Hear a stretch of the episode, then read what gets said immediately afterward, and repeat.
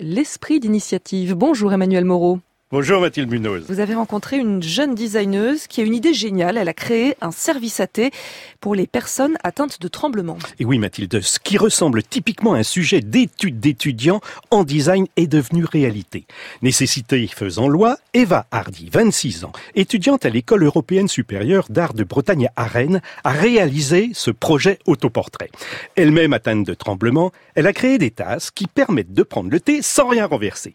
Ces tasses d'inspiration japonaise ou chinoises ne sont pas montées sur ressort, Mathilde. Elles ont à leur base un plot. Eva Hardy. Sur ce plot, on va avoir une encoche qui va permettre de glisser son doigt. Alors en fait, Eva, en glissant le doigt dessous, on a une meilleure préhension de l'objet et puis on évite de, renverser le liquide. Exactement. Ce que j'ai remarqué en faisant ce projet, c'est que dans les centres hospitaliers, dans les maisons de retraite, on avait un côté extrêmement infantilisant en utilisant des, des tasses, euh, des verres en plastique. C'est très dommage pour les personnes qui s'en servent parce que ça les rabaisse d'une certaine façon. Donc là, je voulais retrouver avec ce projet l'élégance d'un service à thé. Mais pourquoi vous n'avez pas mis des anses je me suis rendu compte en fait en lisant un livre de Tony Combe qui s'appelle Zone de confort. Il y avait un extrait de Bernard Rudowski où justement il parlait de la question de l'anse et il disait tout simplement que si un liquide est trop chaud pour que l'on qu'on le tienne avec ses mains, pourquoi essayer de le porter à sa bouche? Donc l'anse, cette question-là a été évacuée rapidement et j'ai repensé à ma façon de tenir une tasse. Et je me sers, en fait, moi qui suis atteinte de tremblement essentiel, donc une maladie neurologique, je me sers de l'anse de l'objet pour vraiment agripper l'objet.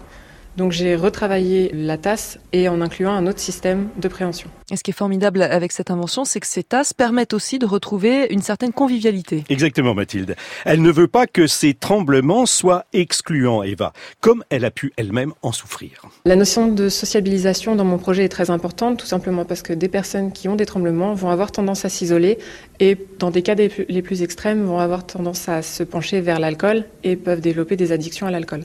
Tout simplement parce que l'alcool euh, a tendance à calmer les tremblements. Et donc dans des moments de sociabilité où on va prendre un verre entre amis, on va boire pour éviter de montrer qu'on tremble. Et vous-même, ça vous a handicapé ce problème de tremblement Quand j'étais plus jeune, on m'a fait quelques réflexions euh, désagréables, ce qui ne m'ont pas vraiment poussé à être quelqu'un de très sociable.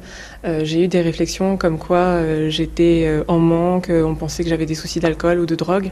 on m'a fait des réflexions très jeunes au collège, ou alors on me demandait si j'étais stressée. On projetait sur moi une forme d'angoisse, alors que c'est juste dans mon cerveau et mon corps agit de telle façon mais je ne suis pas incapable pour, euh, pour autant. Et mardi soir, la créativité d'Eva a été récompensée. Elle a reçu le prix Déclic Jeune de la Fondation de France. Elle va pouvoir ainsi terminer son service à thé. C'est bien mérité. Bravo à elle et merci à vous, Emmanuel Moreau, de nous avoir fait découvrir cette innovation, l'esprit d'initiative. C'est en ligne sur franceinter.fr. Bon week-end.